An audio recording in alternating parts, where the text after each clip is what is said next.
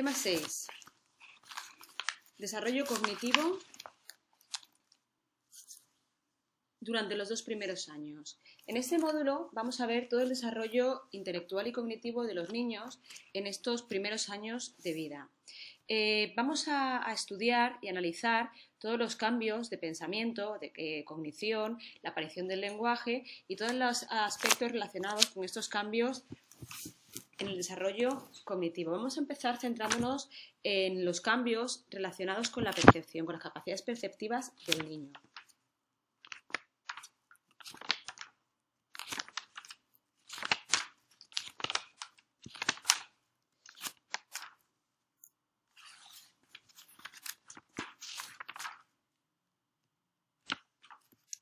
En ese sentido, me gustaría comenzar hablando del desarrollo de los cambios eh, en lo que se refiere a las capacidades perceptivas. La percepción, como recordaremos, es el procesamiento mental de la información que llega al cerebro de cada uno de los órganos sensoriales. Sabemos cómo los órganos sensoriales se han ido desarrollando a lo largo de estos primeros años y vamos a entender y a ver cómo el cerebro procesa toda esta información. Uno de los grandes enigmas actuales de la psicología es, o del desarrollo adulto es porque dos personas pueden tener percepciones completamente diferentes de la misma situación. Y esto mismo ocurre con los bebés. ¿Cómo perciben los bebés las situaciones que les rodean? En ese sentido, Eleanor y Jane Gibson, estudiando hace mucho tiempo la percepción de los bebés, y llegaron a la conclusión de que no es un fenómeno automático que todos los bebés puedan experimentar de la misma manera. Para los niños y también para nosotros, la percepción es un proceso cognitivo y activo y requiere seleccionar una enorme variedad de posibilidades. No solamente no percibimos, interpretamos todos aquellos estímulos que nos rodean, solo aquellos que captan nuestra atención y nuestro interés. Para los Gibson, el entorno se puede abordar de muchísimas maneras. Todos los objetos que nos rodean tienen diversas posibilidades de ser percibidos y utilizados. Y a cada una de esas oportunidades de percepción las llaman abordajes o affordance. Estos abordajes concretos que percibe influyen en una persona y dependen de cuatro factores. Primero, de la conciencia sensorial, segundo, de la motivación inmediata, tercero, del desarrollo actual y cuarto, de la experiencia pasada. Esto nos, dice que va a depender básicamente del desarrollo sensorial, la cantidad de información que los sentidos puedan darnos, de lo motivados que estemos para elaborar una percepción sobre ese objeto, de nuestro nivel madurativo y de desarrollo y de las experiencias que hayamos tenido en relación a este tipo de objetos. Por ejemplo, vamos a explicar cómo se puede abordar un limón. Un limón se puede abordar de diferentes maneras. Se puede tocar, se puede, se puede oler, se puede degustar, se puede lanzar. Bueno, pues cada persona en función de su experiencia, de su motivación, de su conciencia sensorial y su desarrollo lo percibe de una manera. Tiene diferentes formas de abordaje y cada individuo pues elegirá una. Por tanto, esos abordajes surgen no solamente de las cualidades específicas de los objetos, sino de cada individuo que percibe ese objeto. Los abordajes no solo se limitan a los objetos, sino también a las características físicas de los contextos y de las criaturas que habitan en él.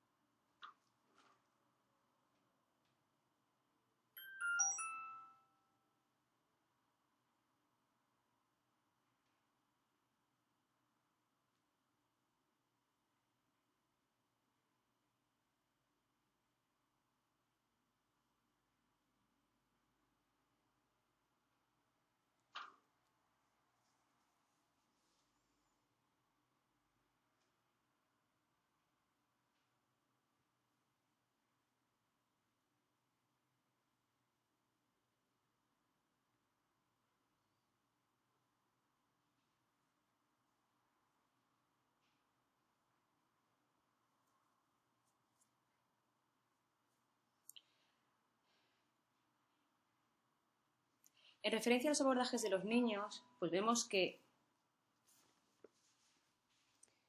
realmente todos los sentidos procesan activamente todo lo que rodea a los bebés desde el momento de nacimiento y aprenden pues qué aspectos de todo el conjunto visual pues son mejores para enfocar. Desde el punto de vista de las acciones controladas por el bebé, los reflejos de agarrabilidad, de succión, son los primeros que utiliza para abordar lo que les rodea. Es decir, aquello que le rodea es agarrable, es succionable. ¿A qué nos referimos con agarrabilidad? La agarrabilidad se refiere a si el objeto tiene el tamaño, forma y textura adecuado para ser agarrado y si está al alcance o no. Es un abordaje muy temprano y es una información vital, ya que los bebés aprenden acerca de su mundo porque manipulan diferentes objetos, los agarran y los exploran. Hubo una investigación muy amplia que permitió demostrar que los bebés perciben la agarrabilidad mucho antes de que su destreza manual les permita agarrar con éxito. Eh, cuando observan unas figuras que les rodean, tienden siempre a, intentar agarrar aquellas que son susceptibles de ser agarradas por sus manos. El hecho de que un bebé perciba la agarrabilidad de manera tan, tan precoz ayuda a explicar cómo exploran los rostros. En el momento que controlan su brazo, van siempre a explorar el rostro aquellas zonas que son susceptibles de ser agarradas, como las orejas o la nariz.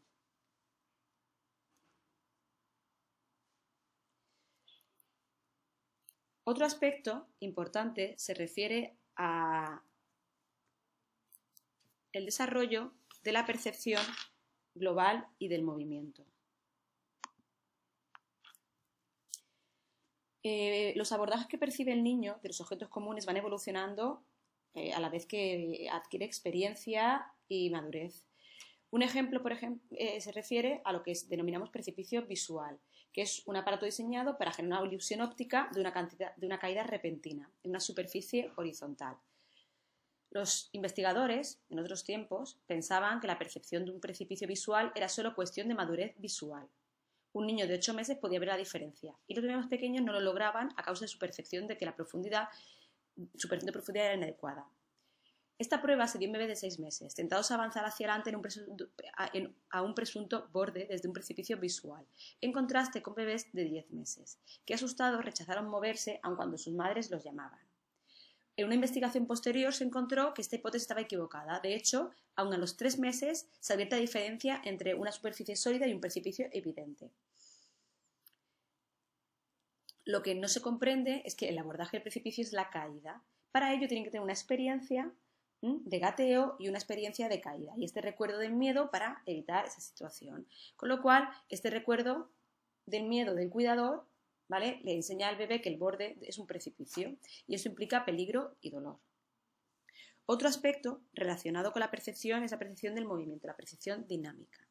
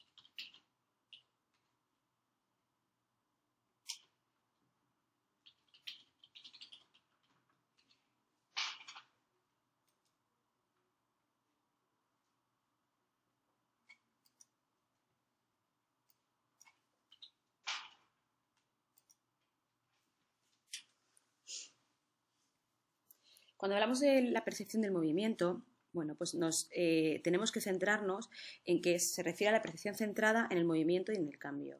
Para los bebés esto es una experiencia fantástica de los objetos que se mueven. En cuanto ellos pueden, tienden a moverse, agarran, gatean y para su propio placer y, madurez, pues el entorno también va cambiando.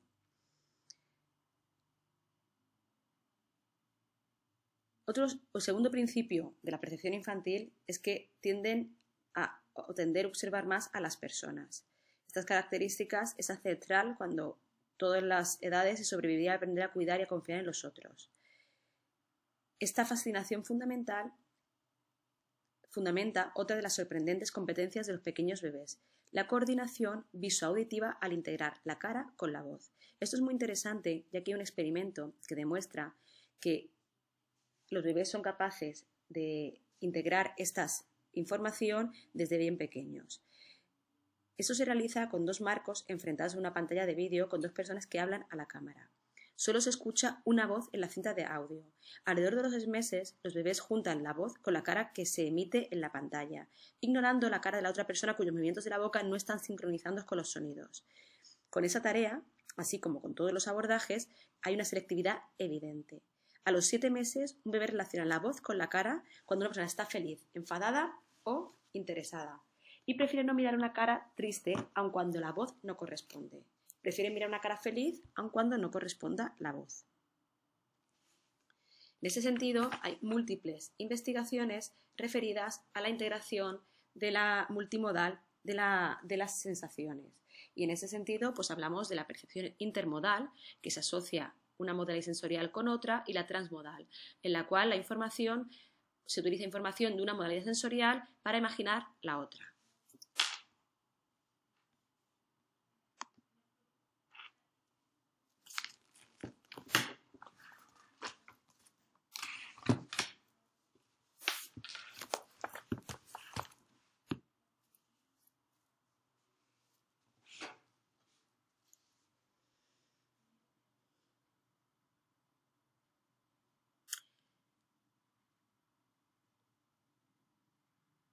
Vamos a pasar a la descripción de Piaget sobre el desarrollo cognitivo.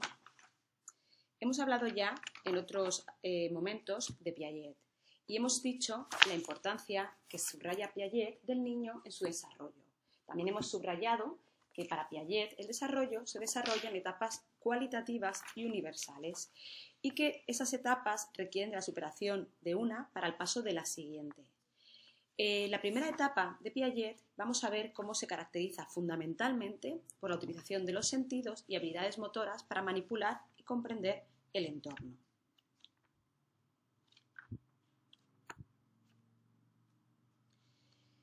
En este periodo podemos hablar de seis subetapas que componen esta primera etapa, ya que abarca desde los cero hasta los dos años.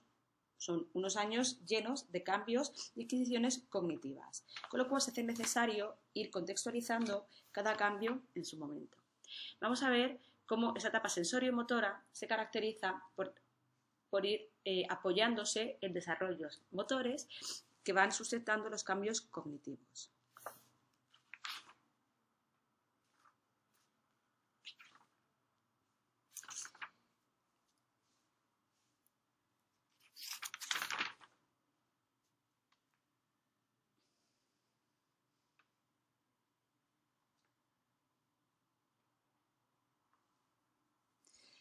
Durante los cuatro primeros meses de vida, la actividad del bebé gira básicamente en torno a su propio cuerpo, sin aparecer interés por relacionarse con los objetos del entorno.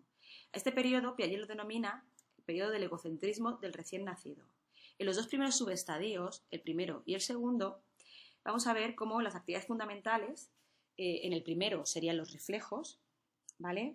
que gira en torno al ejercicio de reflejos innatos y a su repetición, serían unas repeticiones básicas y en, el, segundo subestadio comenzamos ya a adaptar los reflejos al entorno, a repetirlos y hacer que se vayan eh, generando patrones constantes. Cuando el bebé repite esto es eh, reflejos adaptados al entorno de una manera sistemática, se habla de reacciones circulares. Las reacciones circulares son características en las diferentes etapas de Piaget y en la segunda fase estas reacciones circulares van a estar centradas en el cuerpo del bebé. Es decir, cuando el bebé de una manera accidental eh, alcanza con la boca su mano y lo succiona, eh, no solamente obtiene satisfacción, placer y relajación, sino además empieza a tomar conciencia de su propio cuerpo. Y conforme este reflejo se adapta y se vuelve más voluntario, lo ve sistemáticamente cada vez que puede, va a succionarse los puños para así, eh, de una manera voluntaria, obtener relajación y seguir relacionándose con su entorno. Pero ya os digo, esas relaciones circulares van a estar centradas en su cuerpo y van buscando el conocimiento de la integridad corporal. La tercera fase, que va en torno a los cuatro hasta el octavo mes, señala el inicio de lo que se podría denominar la extroversión cognitiva del bebé. Ha superado esta fase de egocentrismo inicial y el niño empieza a darse cuenta de que sus acciones provocan consecuencias interesantes en el entorno. Trata de repetirlas para conseguir los sonidos o los espectáculos que le divierten y busca siempre eh, hacer una modificación en su entorno. Estas conductas para Piaget son aún semi-intencionales, ya que no son parte de un repertorio innato, son construidas, pero eh, no tienen un proceso cognitivo previo que va buscando una consecuencia. Aquí aparece lo que se llama reacciones circulares secundarias, donde se repiten patrones, pero ya relacionados con el exterior.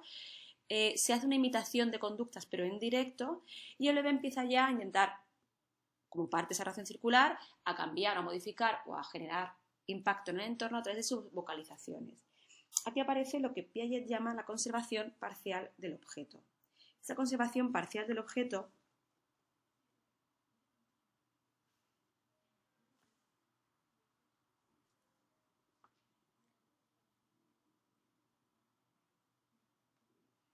es lo que se llama Piaget el error del subestadio 4, que es cuando escondemos sistemáticamente algo debajo de un cojín o una sabanita, el bebé lo va a buscar puesto que ya conserva el objeto, sabe que el objeto existe a pesar de no estar delante de su campo visual, pero si lo cambiamos de sitio a la quinta vez, el bebé va a seguir buscándolo sistemáticamente en el sitio donde inicialmente lo habíamos escondido, sin resolver el pequeño eh, error de que el objeto existe más allá de donde él piensa que puede estar.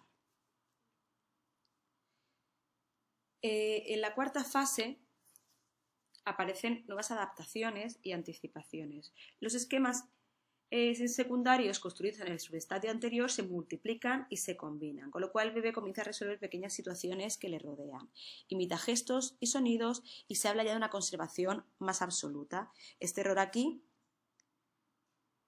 este error eh, que habíamos dicho eh, previamente, al final de esta fase desaparecerá se desarrollan muchas más habilidades motoras que le permiten ir comprendiendo relaciones causa-efecto en torno a lo que le rodea. En el subestadio quinto, que va en torno al 12 al 18 mes, en este estadio vamos a hablar ya de las reacciones circulares terciarias. Aquí ya se busca lograr un equilibrio cada vez más complejo con el entorno. El niño tiene unas grandísimas habilidades motoras y va a dar lugar a ir conociendo con más facilidad el entorno que le rodea. Las reacciones circulares terciarias, las acciones se repiten una y otra vez, como hemos dicho previamente, porque son reacciones circulares, pero van introduciendo variaciones y repeticiones cada vez y por eso son terciarias, van más allá del cuerpo del niño y además van suscitando innovaciones.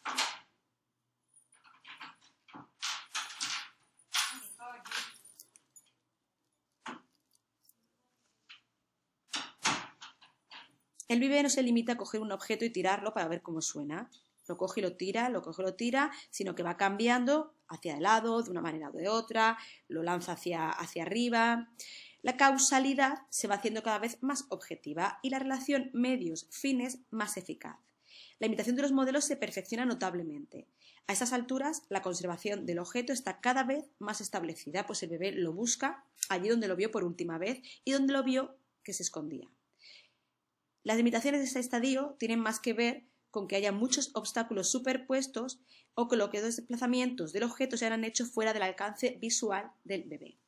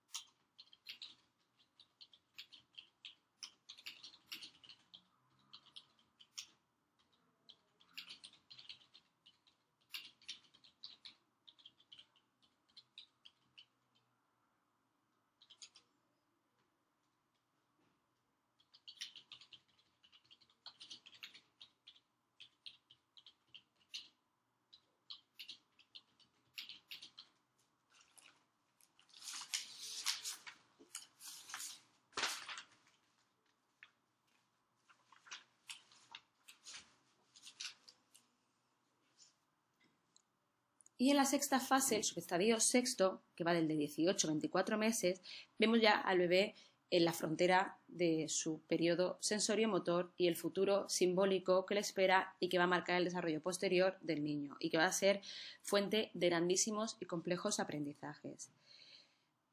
A este niño se le da un objeto escondido en una caja y la agita y sabe que hay un objeto encerrado aunque no pueda verla imagina y representa la acción de abrir y lo hace. Comienza a resolver en su cabeza pequeños problemas antes de llevarlos a la acción. La acción está presente en su cabeza antes que en sus manos. Puesto que la representación ha precedido la acción, el bebé ha dado un gran salto cualitativo. No se trata solo de que tenga esquemas nuevos. A partir de ahora sus esquemas van a ser diferentes, van a ser mentales, simbólicos. Cambia su herramienta de trabajo, pasa de ser la acción a ser el pensamiento. Con esta herramienta recién estrenada, la conservación del objeto es cosa hecha. Poco importa la cantidad o complejidad de desplazamientos para alguien que tiene ya un objeto en su cabeza e incluso una palabra para designarlo. El lenguaje es una consecuencia extremadamente importante y llamativa de este hito. Va a reproducir lo que vio y va a imitarlo, con lo cual vemos que la imitación diferida también aparece y cobra una relevancia importantísima. De manera que vemos que aquí el niño ya comienza a caminar hacia un lenguaje, hacia el juego simbólico y hacia un desarrollo cognitivo posterior mucho más complejo. Vamos a ver en ese sentido el desarrollo del lenguaje, cómo se va estructurando, ya que como hemos visto va a la par del desarrollo de los niños en este periodo. Eh, vamos a ver cómo de una manera natural los bebés observamos que tienen una tendencia natural para comunicarse y relacionarse. Los niños tienen también una predisposición innata para emprender el lenguaje de manera espontánea.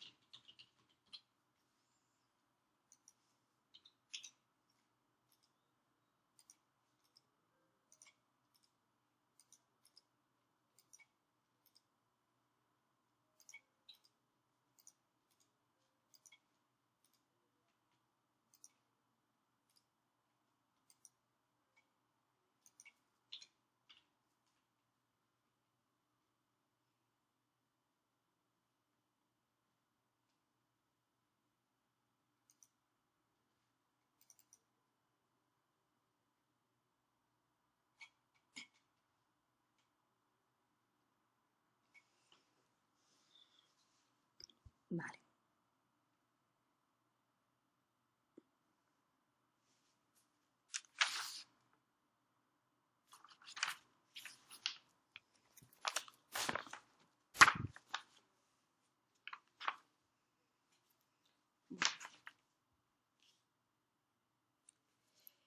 Como os decía, los bebés están dotados para aprender el lenguaje y aunque antes del nacimiento eh, ella escuchan e interpretan identifican los sonidos de su madre y su padre como él habla. Como ya vimos, los neonatos prefieren oír sonidos hablados en lugar de otros sonidos. Prefieren escuchar lo que se denomina el habla proinfantil, que es una forma de hablar de los adultos con un tono más agudo, de manera simplificada y repetitiva. Es el habla, bueno, pues el baby talk o el habla proinfantil. Y no es la forma en la que habla en el bebé, sino es la forma en la que el adulto habla a los bebés. Los bebés muy pequeños hacen mucho más que escuchar. Son muy ruidosos y hemos visto en cuanto pueden comienzan a balbucear y a hacer sonidos. Desde las primeras semanas de vida hacen sonidos que poco a poco se van volviendo más variados. A los cuatro meses de vida ya comienzan a ser un balbuceo algo más estructurado. Los primeros sonidos son en realidad reflejos, pronunciados, pero ya el bebé va de alguna manera identificando su capacidad de emitir sonidos y, utilizar un sistema fonatorio. Si los cuidadores prestan atención a los sonidos del bebé y, y responden a ellos, el niño va identificando y aprendiendo a instaurar un patrón de comunicación. Aquí vemos que hay una conexión con la cognición. Los primeros sonidos siguen una secuencia de, como, tal, y decía, tal y como decía Piaget, de reflejos. Y luego la comunicación hace que las percepciones interesantes perduren. Los abordajes también son notables en las reacciones infantiles a los adultos. Para algunos bebés,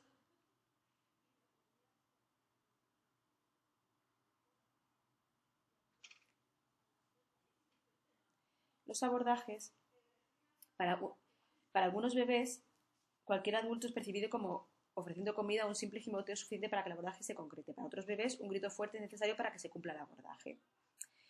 El balbuceo aparece en torno a los 6-7 meses de edad y comienza a repetir determinadas sílabas como ma, da o ba.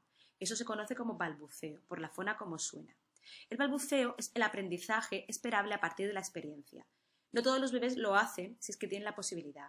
Además, los sonidos son similares independientemente del lenguaje que hablen sus padres. No obstante, en los meses siguientes el balbuceo comienza a variar y a incorporar más y más sonidos de la lengua materna.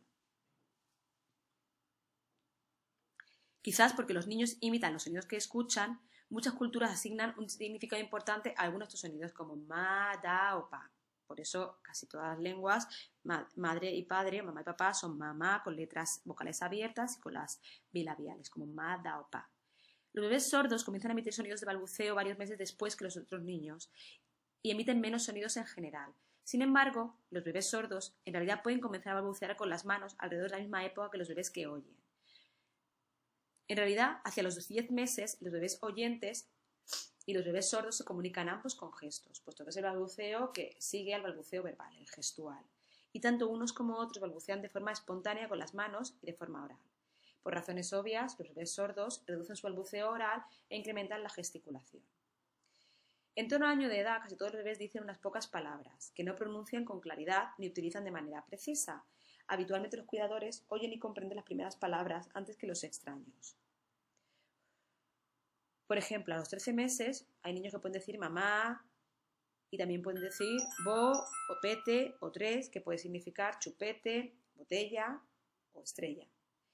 El lenguaje, eh, en función de cada niño, pues en torno a esta edad puede alcanzar unas 50 palabras, eh, entre 50 y 100. Los niños en este periodo son absolutas eh, esponjas que van absorbiendo nombres y palabras. Todos los niños parece que aprenden más sustantivos y en especial aquellos que se refieren a criaturas animales, más que verbos, adjetivos u otros elementos del habla. Este aprendizaje será posterior.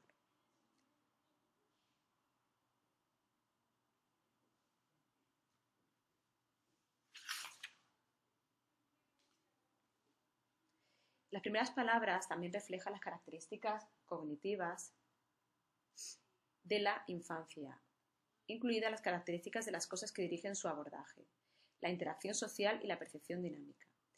La importancia de construir sobre las preferencias y las percepciones de los niños se hace obvia en un experimento en el que se presentaban niños de 12 meses dos objetos sin nombre, uno en movimiento de colores brillantes y el otro estático de color arena. Un adulto trató de enseñar el nombre del objeto de color arena mirando el objeto, tocándolo y repitiendo su nombre varias veces, pero los bebés no demostraban interés para aprenderlo. Ellos no estaban interesados, aunque podrían haberlo aprendido si hubieran deseado. Los experimentadores lo sabían, aunque enseñaban a niños de 12 meses en forma muy rápida y con éxito el nombre de las cosas mucho más interesantes. La motivación es un factor fundamental para aprender y para el desarrollo de este conocimiento de nombres.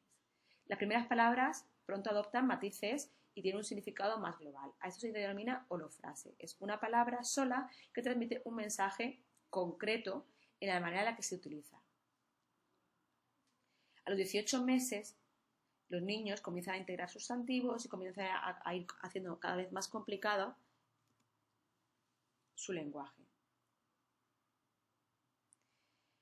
vemos cómo aparecen los errores semánticos con la restricción semántica y la sobreextensión. La restricción semántica es la aplicación de una palabra o la reducción, restricción o reducción, es la aplicación de, de, de manera muy restringida de una palabra. Por ejemplo, gato sería solo para el gato de la familia, ningún otro gato sería gato. O la sobreextensión, que es utilizar el nombre para utilizar, para denominar varios objetos, por ejemplo, perro, todo lo que tuviera cuatro patas, o mamá, toda la persona que se ocupa y cuida del niño.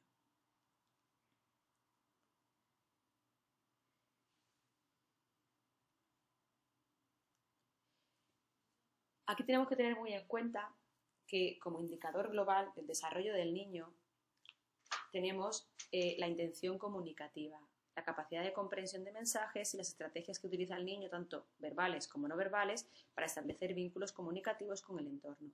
No tanto la cantidad de vocabulario, porque ya hemos visto que aquí hay diferencias muy significativas entre los diferentes niños basados en la personalidad, en la estimulación, en el entorno, en rasgos internos que les llevan a decir más o menos palabras. Por consiguiente, como indicador de desarrollo tenemos que tener siempre presente la intención comunicativa frente a la cantidad de vocalizaciones. No obstante, eh, a partir de los dos, en torno a los dos años, los niños deben de tener al menos dos o tres palabras con las que se recomuniquen con el entorno.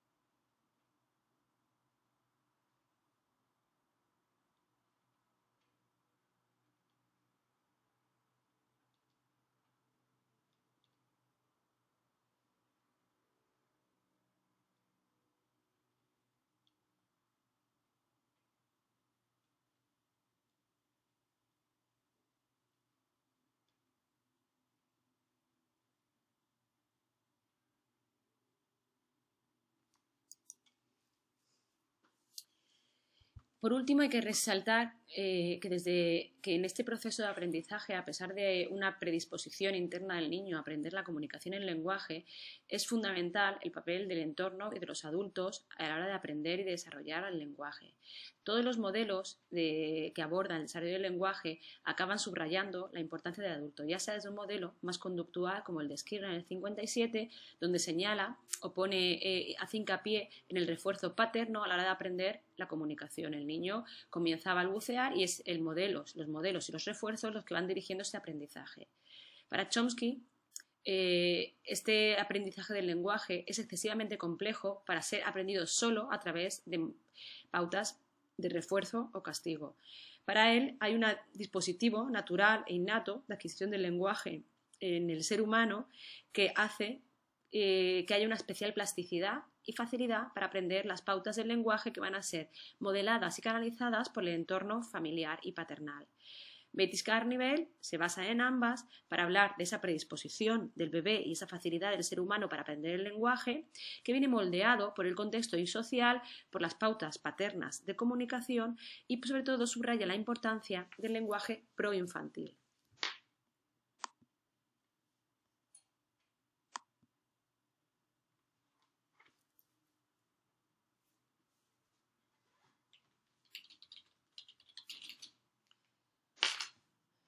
Muy bien, pues con esto terminamos el tema 6, desarrollo cognitivo, y pasaremos al desarrollo socioafectivo en la etapa de los 2 a los 6 años. Módulo siguiente.